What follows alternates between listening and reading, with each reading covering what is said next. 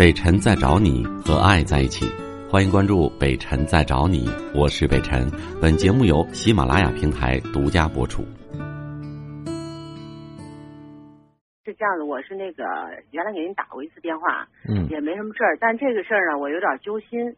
那个是我弟弟的事儿，因为前两天呢，我弟弟那个犯了个错，嗯呃，挺大的一个错。然后呢，那个我弟妹一直在跟我聊，就是他在外面有别人了，嗯但是呢，他俩感情非常好，嗯只是说不是因为感情的事儿，俩人非常好，只是说现在我弟弟就是也可能一直犯糊涂吧，在外面有人了啊，然后就知道了，知道了，俩人现在就是，当然我这弟妹也很懂事儿，嗯然后呢也没有太闹，就跟我说了说这事儿，嗯。然后呢我就想，因为我在北京嘛，我们家在嗯外地，嗯我准备周末回去去开导开导我这个弟妹，跟他怎么样，我就现在想不出什么好方法去嗯跟他沟通。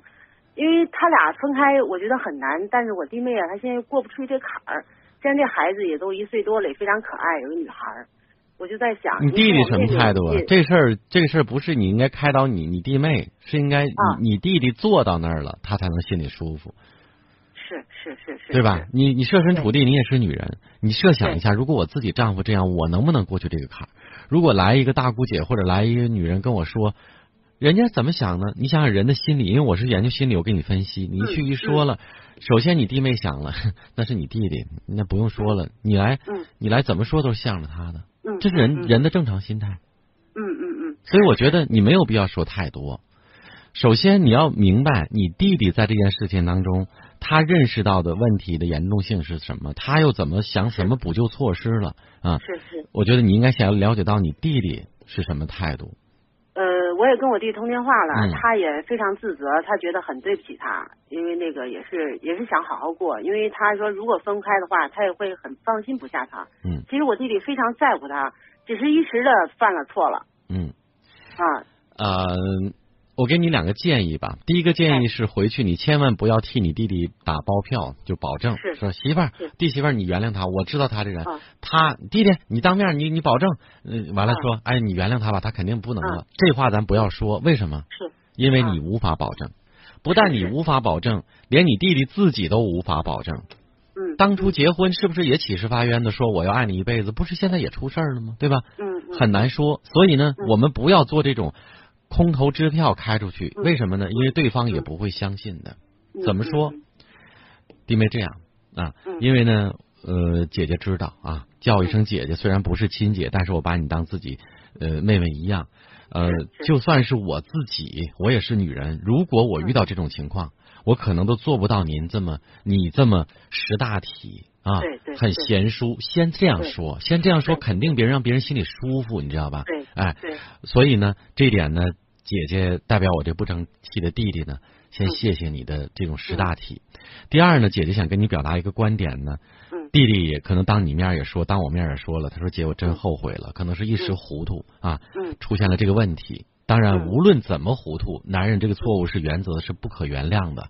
这个事儿呢，让他自己，如果他有心有脸的话，用后半生对你的好、对孩子的好、对这个家庭的好，来慢慢去去弥补、去补偿。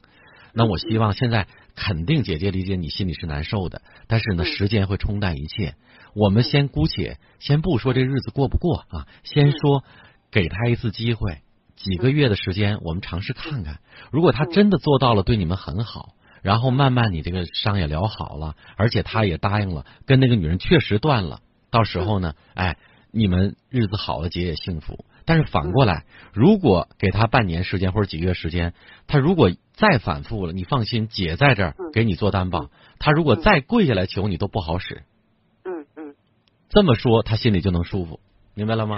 就觉得啊，你是真的是我姐，不是他姐，是站在我这立场，站在一个女人的弱势群体这一方，你真是替她说话，明白了吗？嗯，最主要的就是这半年你就做一个考察期，说说白了，学校开除学生，咱还得留校查看半年呢，给他半年，到过年前后，如果慢慢的你也恢复了，他也真改了，对你更好，咱何乐不为呢？毕竟有孩子。嗯对，如果说他这半年之内他又犯老毛病了，别说你姐都不答应，嗯嗯嗯，嗯，让他滚蛋，对不对？明白明白。哎你这么说，我认为他就基本上可以舒服点儿，然后能达成你这个协议，给他一个机会，那么接下来就看你弟弟自己的表现了。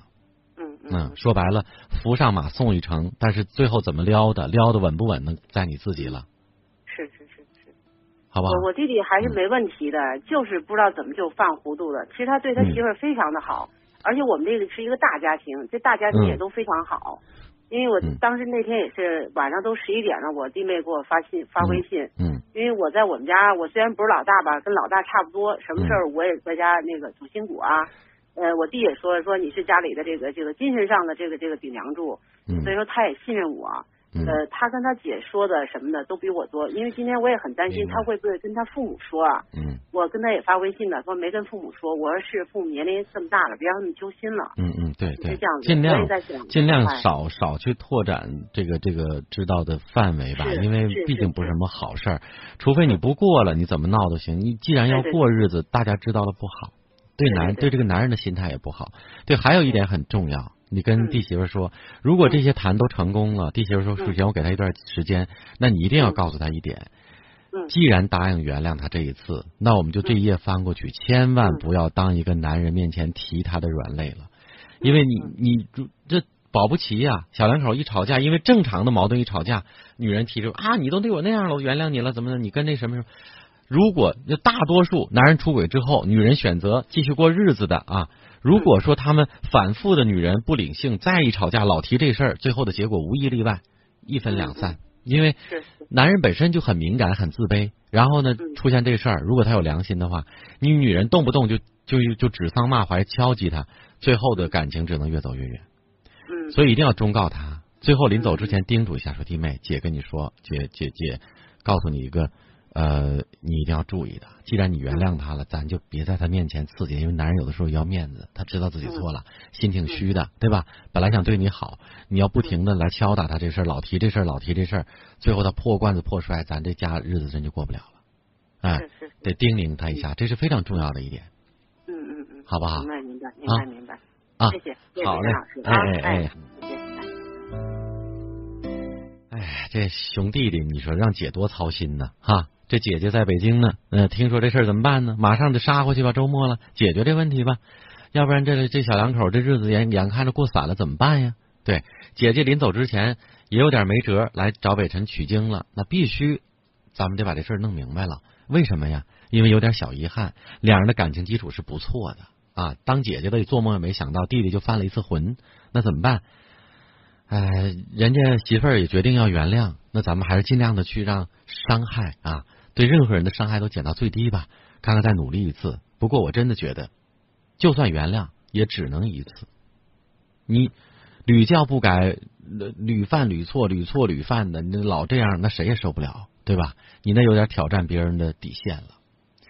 希望这男人能够真正改变啊！也希望这个姐姐回家去能够马到功成啊！我是北辰，再次感谢你收听了今天的节目，多多分享给你的朋友，也多在留言区互动，留下你的问题，我们会集中回复。祝你幸福。